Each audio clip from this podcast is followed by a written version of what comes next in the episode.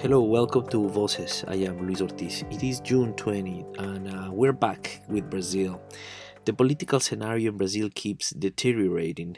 On the one hand, we have the uh, erratic response of the Bolsonaro government towards the pandemic, which by now has claimed more than 1 million cases and 50,000 deaths. It is really astonishing to see not just the negligence by the government in the response to the pandemic, but the uh, deliberate intention to go against any scientific uh, recommendation. And on the other hand, there is an institutional clash that is evolving, and Bolsonaro's stand towards democratic institutions it's it's worrisome. To talk about this in today's episode, we hear from Brian Winter. He has reported and analyzed the Brazilian politics for many years. He is currently the editor in chief of Americas Quarterly and the vice president for policy at the America Society Council of the Americas. Hi, Brian. Uh, thanks for being with us. Welcome to the podcast. It's a pleasure. Thank you. Uh, so, since Bolsonaro took office, uh, there has been a cascade of issues that constantly emerge in Brazil. But so, but le- I would like to start with the latest one, and perhaps the topic that I thought that we would never talk about. But but here we here we are, uh, and and I am referring to these uh, um, the rumors around a military intervention in behalf of Bolsonaro to retain power. So is it outrageous to talk about it, or do you see a realistic scenario in which Jair Bolsonaro uses the armed forces to pressure or even shut down the judicial or legislative powers in Brazil? Look, Luis, I think 2020 is a year where many things that we thought would never be possible are coming to pass. And, uh, you know, with specific regard to this, um, yes, the talk in Brazil over the last couple of weeks, no matter where you are, has been about this possibility of a coup. And in this case, what we mean is not a coup in the traditional sense, but uh, an autogolpe, right? A self coup. This, this really the closest example in recent past would be what, what Alberto Fujimori did in Peru in the early 1990s, where he used, with, with the support of the military, he was able to, uh, in his case, close Congress.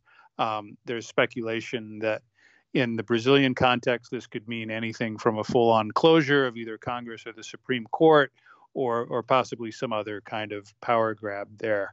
Um, you know, I, I think that it is possible, and I, I've certainly spent the last several weeks and even months constantly talking to people on the ground in Brasilia in positions of power uh, trying to gauge from them the likelihood of this. And the current consensus is yes, such a self coup is possible. Uh, it's a risk that should not be dismissed, but it's probably not the most likely scenario. What you're more likely to see is kind of, you know, this less dramatic, more incremental erosion of kind of the quality of democracy, a process that lasts for several years as opposed to some kind of sudden move, um, you know, where you see tanks rolling through the streets or something like that. It's, it's not typically how things happen in the 21st century, and, and really not how things tend to happen in Brazil, which is more a country of kind of slow moves as opposed to something really dramatic like that. Mm-hmm. But uh, right now in uh, Bolsonaro's government, there are uh, key posts that are held by military personnel. Right. So, I mean, I believe the current ratio is something like 10 out of 23 ministers uh, in his government now are um, either active duty or or retired military.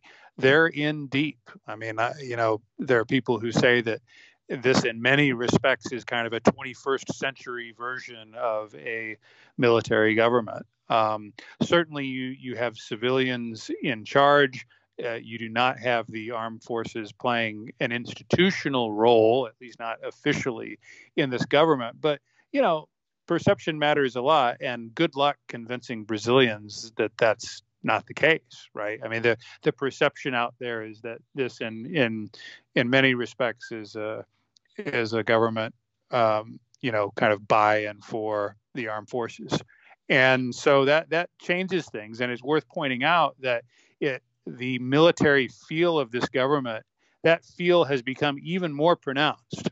The presence of the military has become stronger in the last couple months as Bolsonaro has come under more intense political pressure from some of these other branches of government as well as the opposition. Even though the uh, polls show that uh, Bolsonaro has started to lose support, but but there still is part of the population supports his um, his rhetoric, uh, his policies.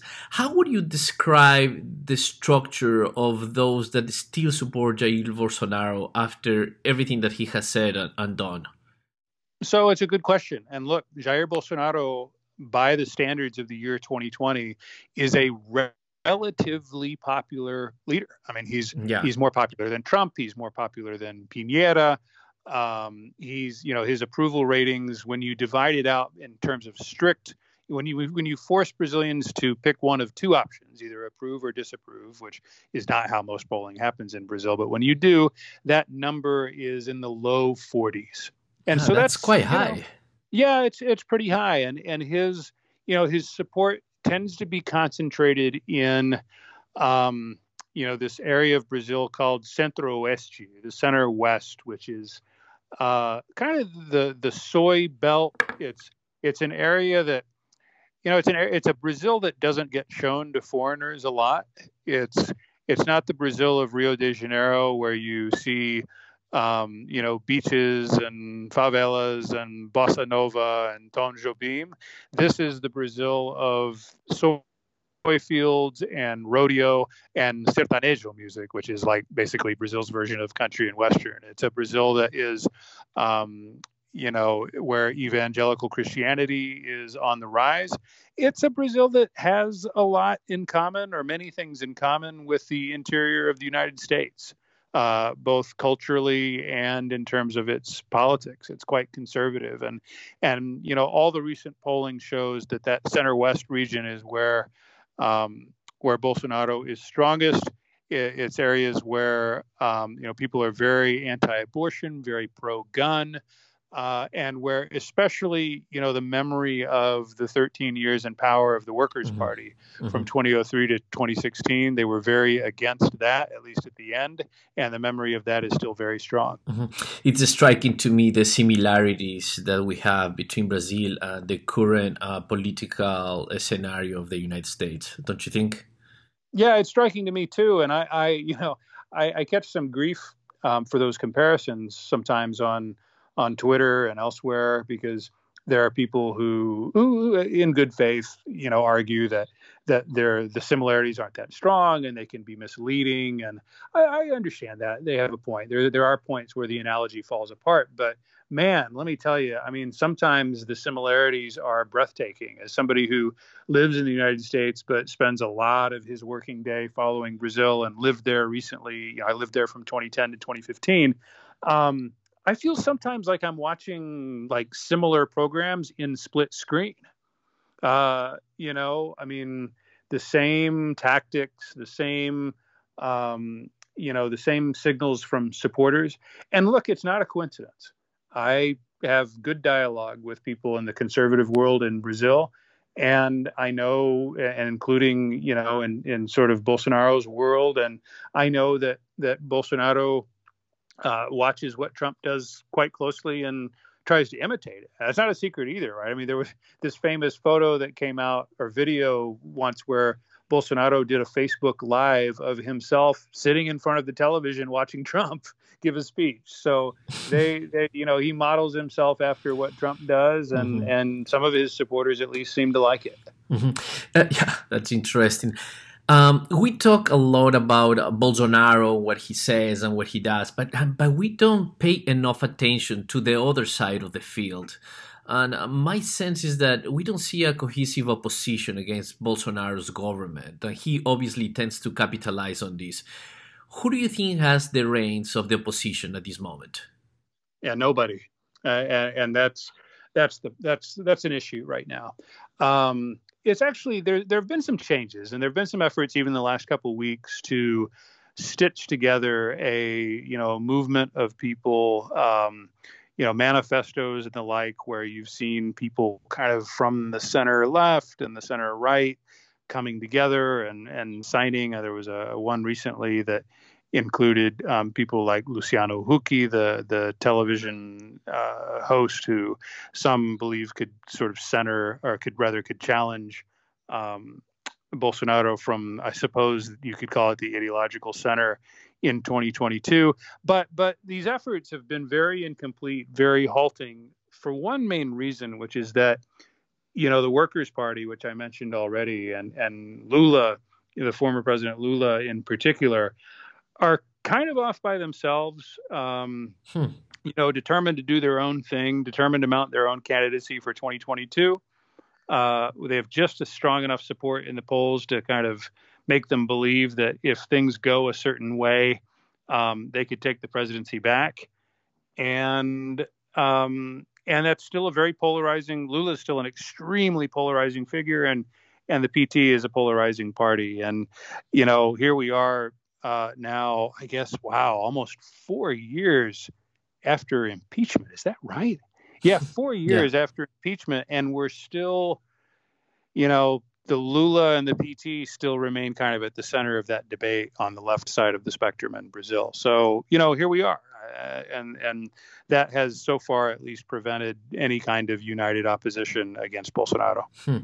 Uh, talking about political impeachment, do you foresee a realistic uh, possibility of that happening to Bolsonaro in Congress. I mean, he's been losing a lot of support in Congress. That has, by the way, it's astonishing the number of political parties that that are part of the Congress in Brazil. But do you see uh, that somehow these uh, parties in Congress w- could make a decision to impeach Bolsonaro?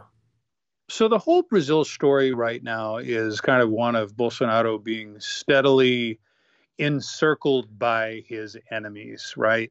Um, and on a related note, by these criminal cases that are being pressed against some of his allies, supporters, and and even in the case of his son's family members. And you know there are various kind of ways that they're trying to get to him. And that's, by the way, that's what the whole chatter of a military self coup or military led self coup is about, in my mind, is kind of the the counterattack or the, the the clamor for a counterattack by Bolsonaro's supporters who see kind of the various institutions um, closing in on them. Now, now of course, impeachment would go through uh, Congress, and and there, look, uh, there's nothing imminent happening on that front for a couple reasons. The biggest one is there is a sense amongst what I suppose you could call Brazil's old establishment. These are people like Rodrigo Maia, who's the, the president of the, the House of Deputies.